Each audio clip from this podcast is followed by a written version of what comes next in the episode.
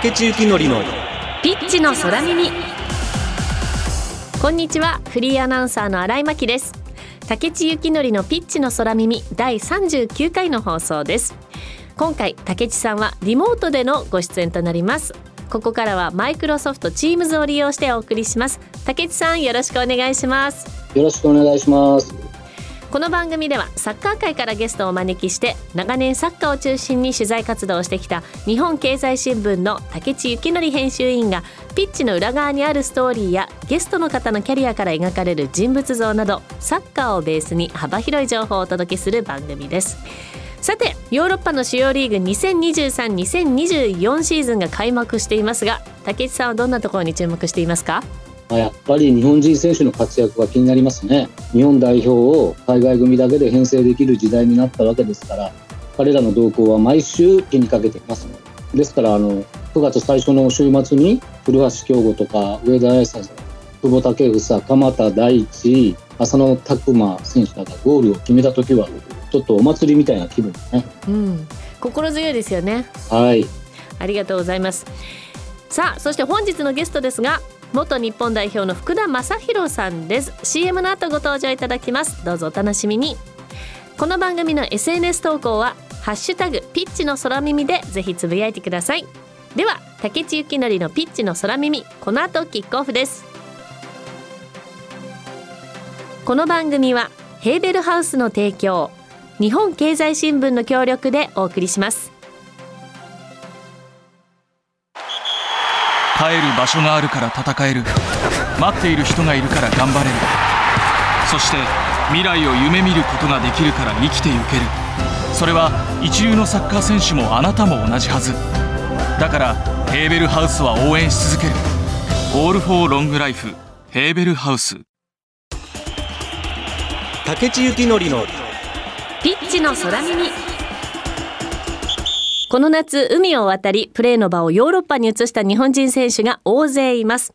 5大リーグと言われるレベルの高いトップリーグでプレーする選手たちも増えましたそこで今回はヨーロッパ各国リーグの解説でもおなじみの元日本代表福田正博さんをゲストにお迎えし日本経済新聞の竹地幸則編集員とともに海外でプレーする日本人選手についてまた注目のクラブについて掘り下げます。えー、まずはですね竹内さんから改めてご紹介いただきたいんですけれども今回のゲスト福田正博さんの現役時代ってどんなプレイヤーだったのでしょうか？シャープっていうかエッジの効いたアタッカーという感じだったね。エッジの効いたアタッカー。ありがとうございます。なんかね嬉しいですね。まああの生粋のストライカーかって聞かれるとちょっと困るんですけど僕自身はなんか福田さんを通して、まあ、あのシャドウストライカーという存在というのをなんか知ったようなところがあってですねまあ、あのハンソフトというあの90年代の初頭に日本代表をアジア王者にまで引っ張り上げた監督がいたんですけど、その監督が福田さんを、まあ、その高木拓也、三浦知良っていうあのツートップの背後に置いて、2人をこう追い越していくような動きをさせてゴールを狙わせていて、今だったらなんか1.5列目とかっていうような、2列目と1列目の中間にいるようなところでなんかチャンスメイクしたり、ゴールを取りに行ったりっていう、そういうなんかこう、非常に難しい仕事をされていた選手だなっていう印象が今でも強くあります。ありがとうございます。もうおっしゃる通りです。あの本当生粋のストライカーで実はないんですよ。90年から代表入ってるんですけど、はい、その時当時横山さんが監督でですね、はい、一番最初にポジション与えられるのがいわゆるウイングバックですよ。ディフェンスもするし攻撃もすると。今でこそあそこはちょっとオフェンシブな選手がやることが多いんですけど、はい、その当時はちょっとかなり革新的で、うん、横山監督がそういうフォワードで足の速い選手をそこに置いたんですね。はい、で僕はそこを最初右も左もやりましたからだどちらかというと僕はストライカーというよりは、はい、いろんなことができる、うん、どっちかというと器用な選手ですね。まあ自分で言うのはなんですけど、はい、まあ技術力はあったということでしょうね。いろんなとこをやれる技術力があったということだと思うんですよ。日本代表ですね、はい、僕一応45のキャップ数があるんです。A キャップがあるんですね。はいはいはい、国際試合45あるんですけども、そのうち実は、うんうんフォワードというかそのいわゆるストライカー、はい、センターフォワードとして試合出てるのは、はい、本当に数えるぐらいなんですよ。そうなんですほとんど今言ったようにウイングバックであったり、はい、ハンスオフトの時にどちらかというとオフェンシブなミッドフィルダーやってましたから、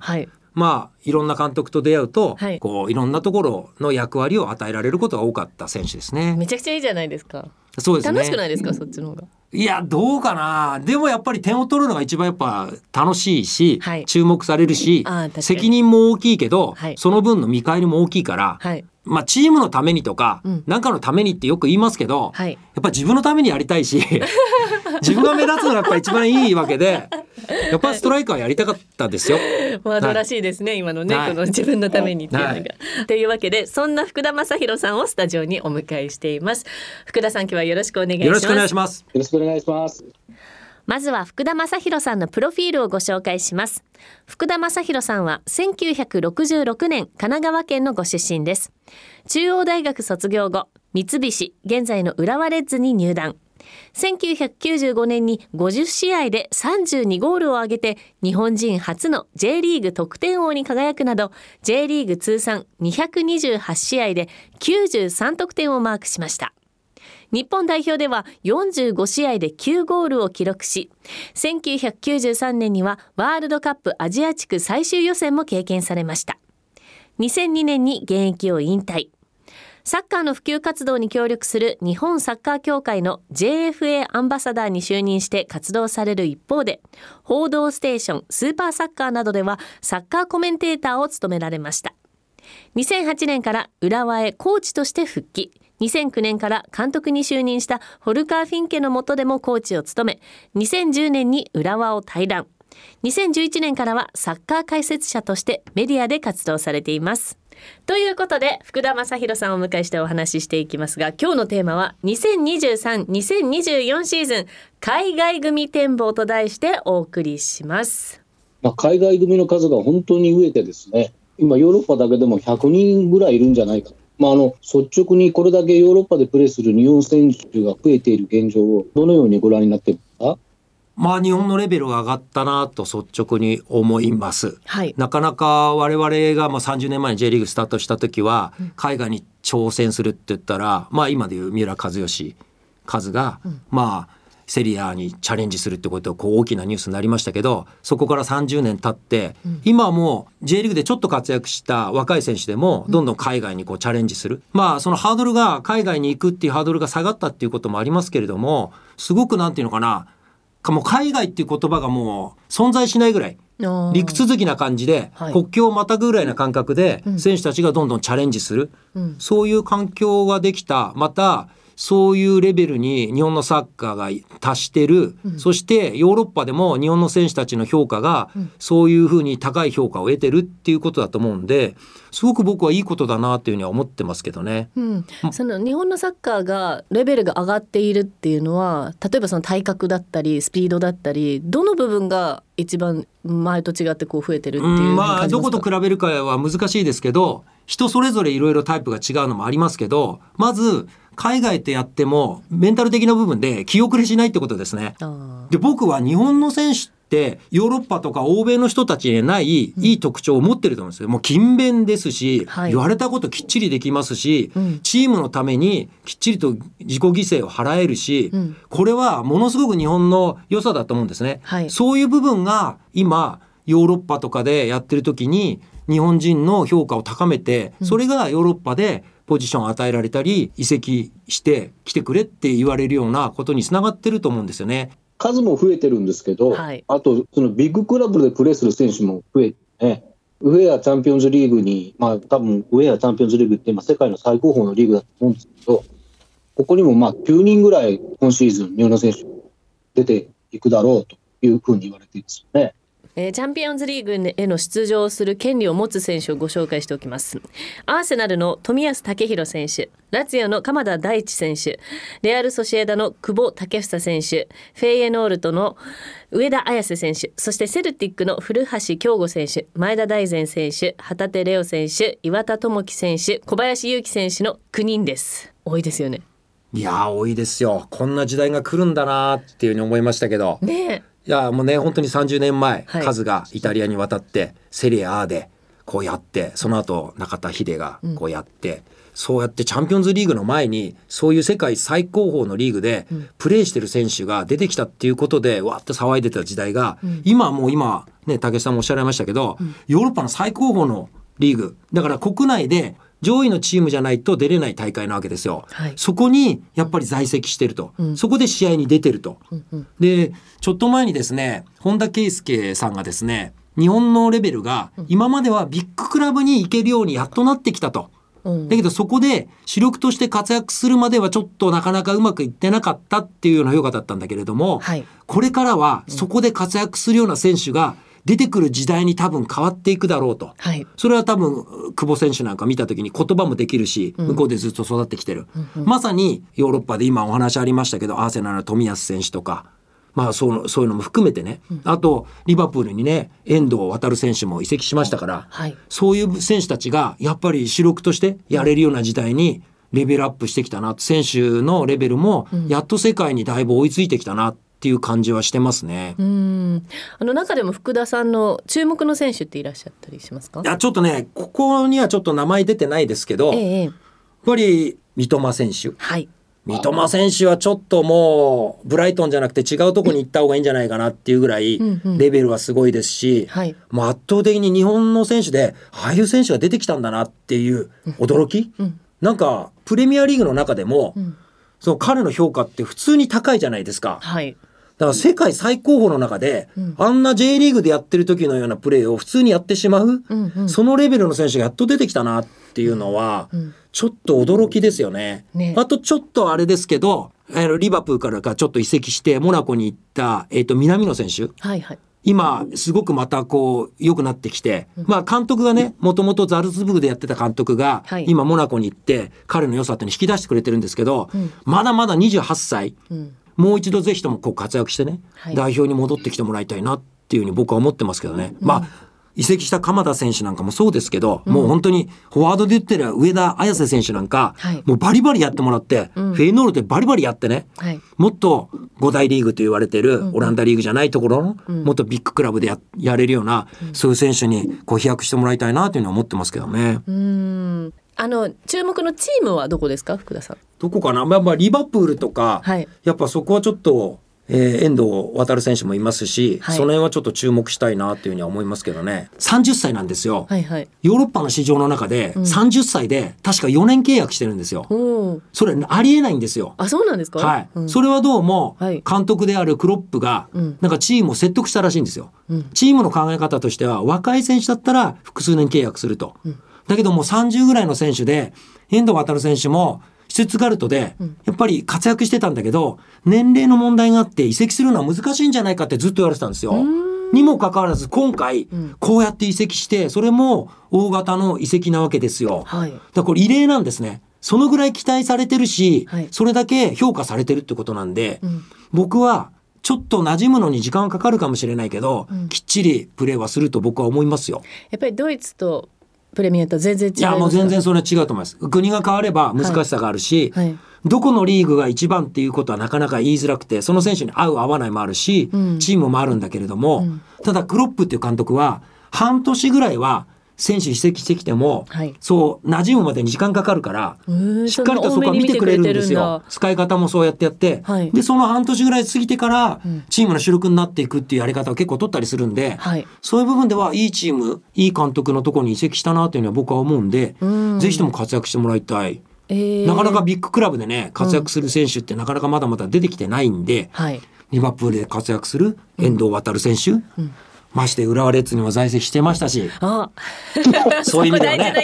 ね。はい、力も入りますよ僕も。ですよね。で10代から僕見てますから J リーグで、えっ、ー、と湘南ベルマーレで10代の時からキャプテンマークつけてるわけですよ。そうなんですでその時からその時の監督だったら超キジェ監督なんですけど、はいはい、僕一緒にちょっと浦和で一緒にやったり、はい、結構親交があるんで、はい、その当時からすごいなと思ってて、ええ、話聞いてたら、うん、やっぱりセンターバックやってたんですよ、うん、遠藤航選手。はい、だけど彼は実はもう一つ前の、いわゆる守備的なミッドフィルダーをやりたいんだと。はい、それは彼は頭が良くて、うん、世界でやるためには身長が足りないと、はい、もうセンターバックでは、うんうんうん、だから一つ前で最終的にはやりたいんだっていう思いを持ってるんですよ福田さんって言われたんですよ。もう10代の時に？そうですそうです、えー、そういうもう今の子たちってやっぱそういうしっかりとしたビジョンを持ちながら、はい、特に遠藤航選手はそういう考え方を持って自分が成長していくためにどうしたらいいのか、はい、何が必要なのか考えながらやってきたからこそ今リバプールで30歳にしてやっぱりプレーができてるだと思うしそれは期待したいですよ。いやおっしゃる通りですよね。ねはい、楽しみしかないんですよ。ね、ね、今年は特に、ヨーロッパの選手たち開幕して活躍してるじゃないですかずっと。はいはい、でまあ僕もちょっとテレビ民放で朝の番組やってるんですけど、はい、えっとバスケットが、はい琴ノ岡活躍しちゃったんで なかなかニュースで扱ってもらえないんですよ。そこはちょっと歯がゆいんですけどそれはそれで嬉しいんですけどね日本がね、はい、評価されるのは、うん、そのぐらい活躍してるんですよ。はい、本当にどこ切り取っても選手たち活躍してますからね。忙しいですね。はい、見なきゃいけないものがいっぱいあって。うんさあじゃあお話まだまだ伺っていきたいと思いますがここでゲストの福田正宏さんのリクエスト曲をお送りします、えー、1979年のナンバーで小保武さんで美しき狼たちなんですけれども、はい、これなんとあのー、以前ゲストに来てくださった津波さんと同じリクエスト曲なんです。あらなんでですか？これ一緒に聞いてたんですか？一緒に聞いてないですよ。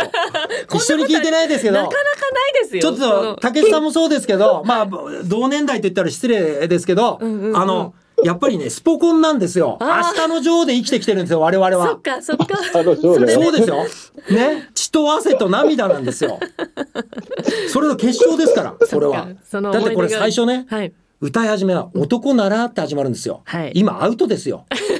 男と男ならとかね。男なら。そんなもうそういう時代じじゃないですから今ね。でもね男臭さとかねそういうのが前面にあったそうそうですね。ね僕我々はこうん、これで生きてきましたから、うん、やっぱりなんかそういう情熱みたいな、はい、ねそこの部分っていうのは大切にしてるしはいはい。なんかこれを聞くと頑張んなきゃなって思うんですよ、うん、じゃあお聞きください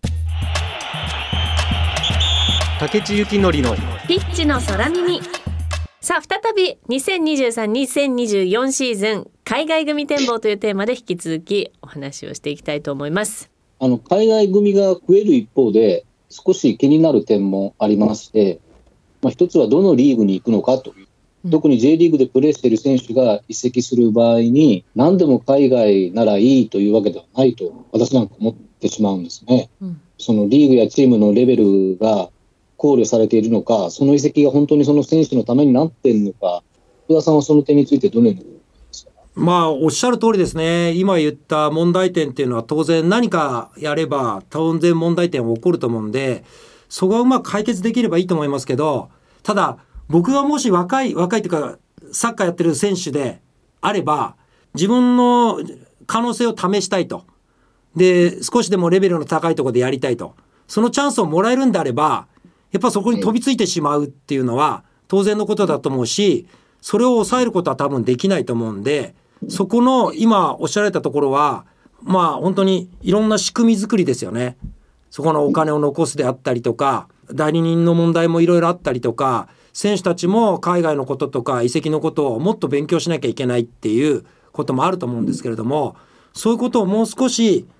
時間が経てばどんどんどんどん整理されてですねいいものになっていくと思うんで今はやっぱり時間がどうしても必要なのかな過渡期なのかなとただ J リーグ全体を見たらもうちょっと J リーグでやってから行った方がいいんじゃない？っていうふうに思うのは これは本心としてありますよ。うん、ちょっともうちょっとと思うけど、うん、その行くという僕はチャレンジはこうもっともっと評価してあげていいのかなと思うんですよ。うん、やっぱり海外に行ってやるっていろんな異文化であったりいろんなことを経験してその向こうで結果が出なくてもそれが失敗というふうにすぐ切ってしまう人いますけれども、うん、でもその人の人生を考えた時には、うん、実はもっともっと対極的に見た時にはその人の人生を豊かにするチャレンジになったかもしれないし、うん、チャレンジしたことがよりその後のいろんな人生を大きく変えるきっかけにもなるかもしれないから、僕はチャレンジすることに対しては非常に前向きだしただ今おっしゃられた通りいろんなことは整理しなきゃいけないだろうな。それは周りの人たち J リーグも含めて周りの人たちがもっともっとやっぱりいろんなことを考えていろんなことを整理していかなきゃいけないのかなというのは思いますけどね。そうですね、うん。あの高校卒業して J リーグを経由せずに海外にチャレンジする選手も、まあ、いるとは思うんですけど、まあ、先ほど福田さんおっしゃったようにその人生は豊かになる。けどそのサッカーのその結果はどうなるかはまあその人それぞれだと思うんですけどそのどうですか？この印象というか、まあ、あの一つね言えることは、はい。はい、選手たちはそのチャンスをもらったというふうな認識を得た方がいいと思うんですよ。う。ん、そこでやれるチャンスをもらったんだと、うん、そのチャンスを生かすのは自分なんですよ。はい、成功を約束されたわけじゃないし、はい、海外に行ったからって何かが起こるわけじゃないんですよ。はい、で向こうのクラブにしてみてもチャンスを与えただけなんだと。そういう選手はいくらでもいるんだと、はい、そのチャンスを生かせるか生かせないかっていうことの認識を持って、はい、まあ若い選手たちは言ってると思いますけどそういうような我々も見る側もそうやって見た方がいいと思うんですよね。海外に行ったから J リーグに行ったからっていうことではなくて、うん、そのチャンスをもらっただけで、はい、それを生かせるか生かせないか、うん、それはあとは自分の努力次第、はい、運もあるだろうし、うん、自分の力もあるだろうし、そういうような形でやっぱり生かすために努力をしてもらいたい。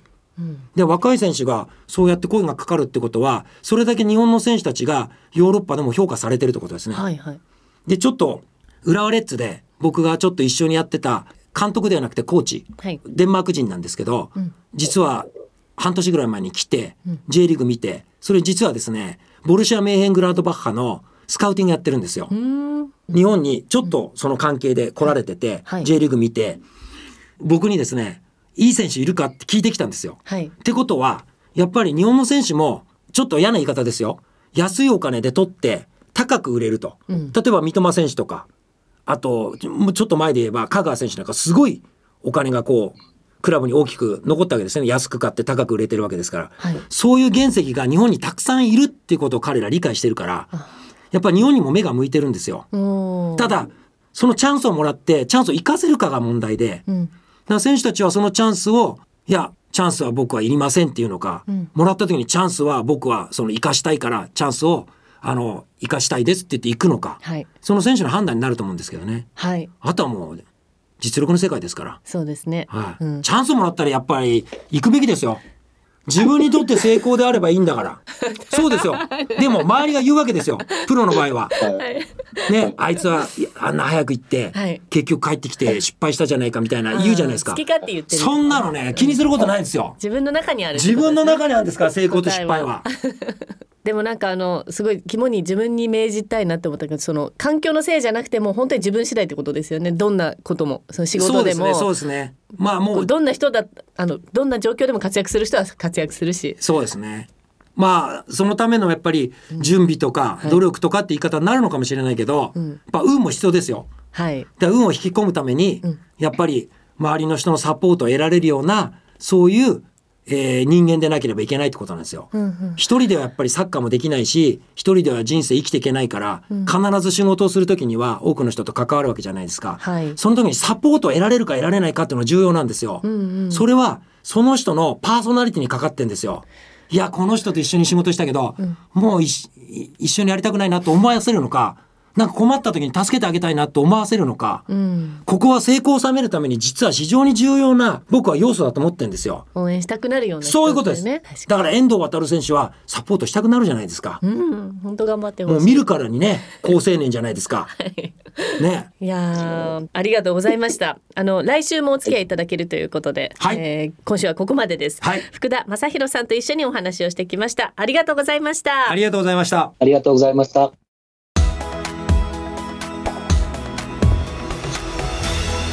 のゲストは福田正弘さんでした。竹内さんいかがでしたか？いや楽しかったですね。エネルギッシュですよね。であの海外組っていうのがもう死後になりつつあるっていう海外っていうよりももう陸続きになってるみたいなことを福田さんがおっしゃっていたのがあってあそうだなって思って。なんかあの話想像ベースとしませんでした大谷翔平選手がワールドベースボールクラシックのあの決勝の前にアメリカ戦の決勝の前に彼らに憧れる気持ちは今日今今日だけは忘れましょうって言った、はい、あのセリフをちょっと思い出してですね、うん、あそうかもう日本のサッカー選手はすでにすでにもうそういう状態になってるんです、うんうんうん、ヨーロッパに行くとか、海外に行くっていうことについても何か同型みたいなものを次のステージに行ってるんだろうなっていう。だからあんなに気楽にもいけるし、はい、う。ん。こんなに数も増えてるんだろうなという。ねなんかその心理的な面だけで相手がさらに大きくとかさらにうまくとか見えてしまうことって、日常でもあるような気がするんですけどやっぱりその、うん、絶対ありますよね。ね、うん。だから自分も対等なんだっていうかその自分も同じ立場にいるんだかもう相手を必要以上にリスペクトしないって本当に大事なことなんだなって思いました、ね。うん、だから等身大でこう捉えられるような選手が増えてきて、うん、そういう先輩たちを見てるから、うん、あ自分たちもやれるんじゃないかと思って多分こうやって次から次に挑戦していく、ねまあ、いい循環といえばいい循環なんでしょうね一つ一つがなんかこう手応えになってる感じがしましたね。はい、はい、ありがとうございます。さあ番組はラジコのタイムフリー機能によって放送後も1週間お聞きいただけます。そしてラジコには番組を SNS でシェアする機能があります。ぜひ番組を拡散してください。放送後にポッドキャストでも配信します。そして次回も福田正弘さんにご登場いただきまして新ゴール論ネットを揺らす方法について考えるというテーマでお話を伺います。どうぞお楽しみに。ではまた来週お相手は？日本経済新聞編集員の竹内幸則とフリーアナウンサーの新井真希でした。ここまではマイクロソフト Teams を利用してお届けしました。この番組はヘーベルハウスの提供日本経済新聞の協力でお送りしました。